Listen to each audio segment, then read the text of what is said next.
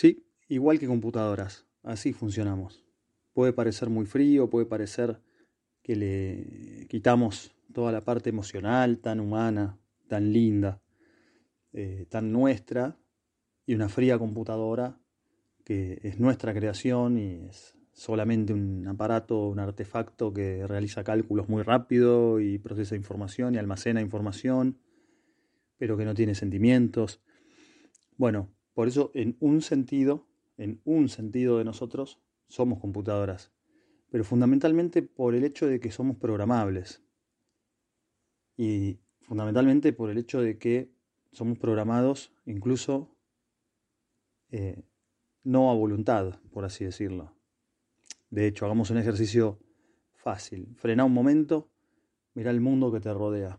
No importa en qué país estés, pero seguramente vas a encontrar muchos puntos para señalar del sistema en que vivimos que probablemente no sean los mejores. Es decir, probablemente puedas creer y suponer, y seguramente con gran verdad, que el ser humano vive tiempos oscuros actualmente, tiempos de mucha injusticia, tiempos de mucha guerra, tiempos de hambre, tiempos de enormes desigualdades, mientras que el 1% concentra todas las riquezas, el restante 99% eh, como mínimo lucha para, para, para llegar eh, a fin de mes en su realidad.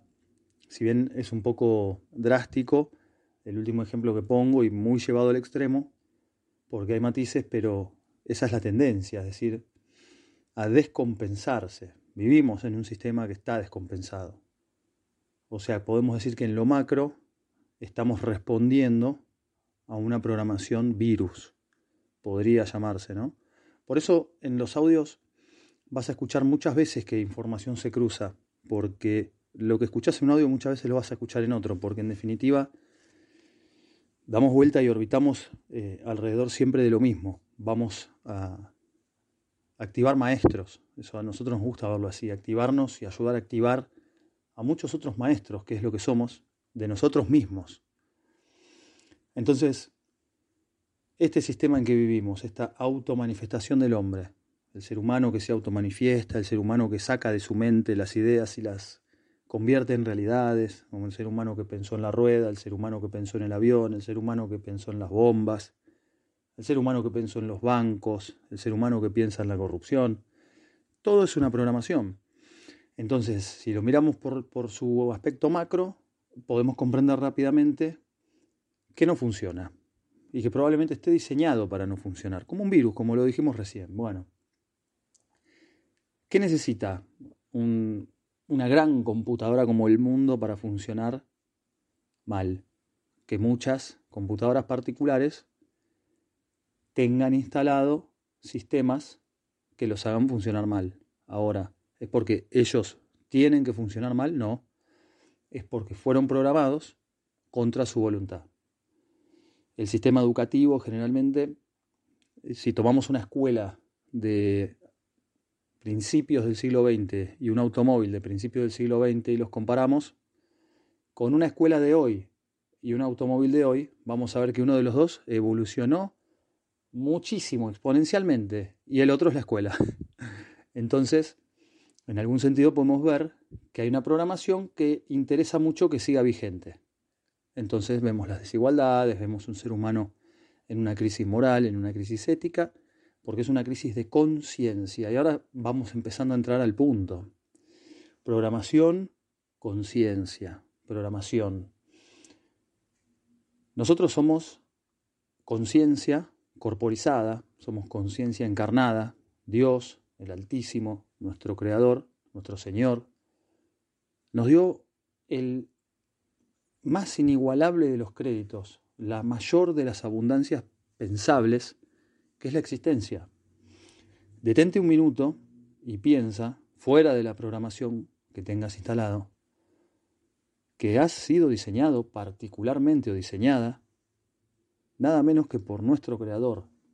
Él te pensó, Él te diseñó y Él te puso aquí. Y además te dio una porción de tiempo-espacio en un paraíso terrenal. Piensa bien, no importando cuáles sean tus circunstancias actuales ni del país en que vivas. ¿Crees que has venido a sufrir? ¿Crees que has venido a vivir chiquito, a vivir mal? Pues no.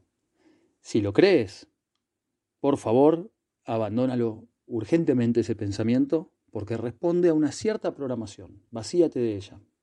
Jesús, con él a la paz, decía, conoceréis la verdad y la verdad os hará libres.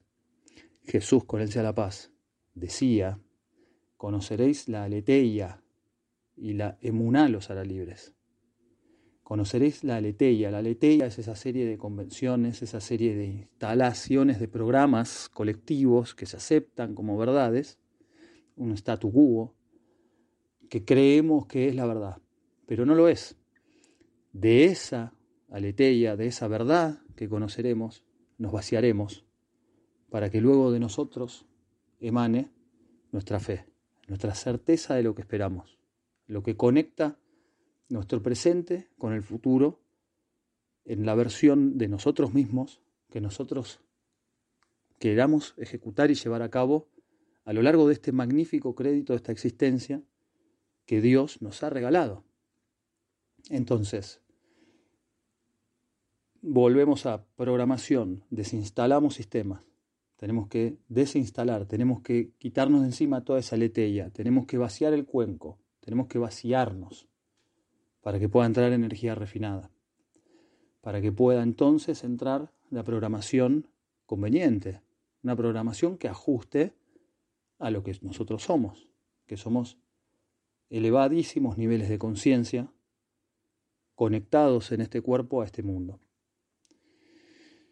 Entonces, lo más importante como objetivo que puede tener este audio es ayudarte a detectar si acaso no has sido programado o programada en un modo que no te gusta, no te conviene, te incomoda en el mal sentido y te limita enormemente, para entonces empezar a quitarnos de encima todo eso. Hacemos un reto de 15 días, lo renovamos cada 15 días. Lo que hacemos es calibrarnos con nosotros mismos. Este reto es un espejo. Este reto fue, o este sistema fue diseñado por personas con una experiencia de polarización y de sublimación muy grande entre oscuridades y, y noches oscuras del alma y el polo opuesto. Entonces, es un sistema simple, pero cotidiano. Piensa una cosa, en un pequeño descuido comienza a caerse un imperio. ¿Te está gustando este episodio? Hazte fan desde el botón apoyar del podcast de Nivos. Elige tu aportación y podrás escuchar este y el resto de sus episodios extra. Además, ayudarás a su productor a seguir creando contenido con la misma pasión y dedicación.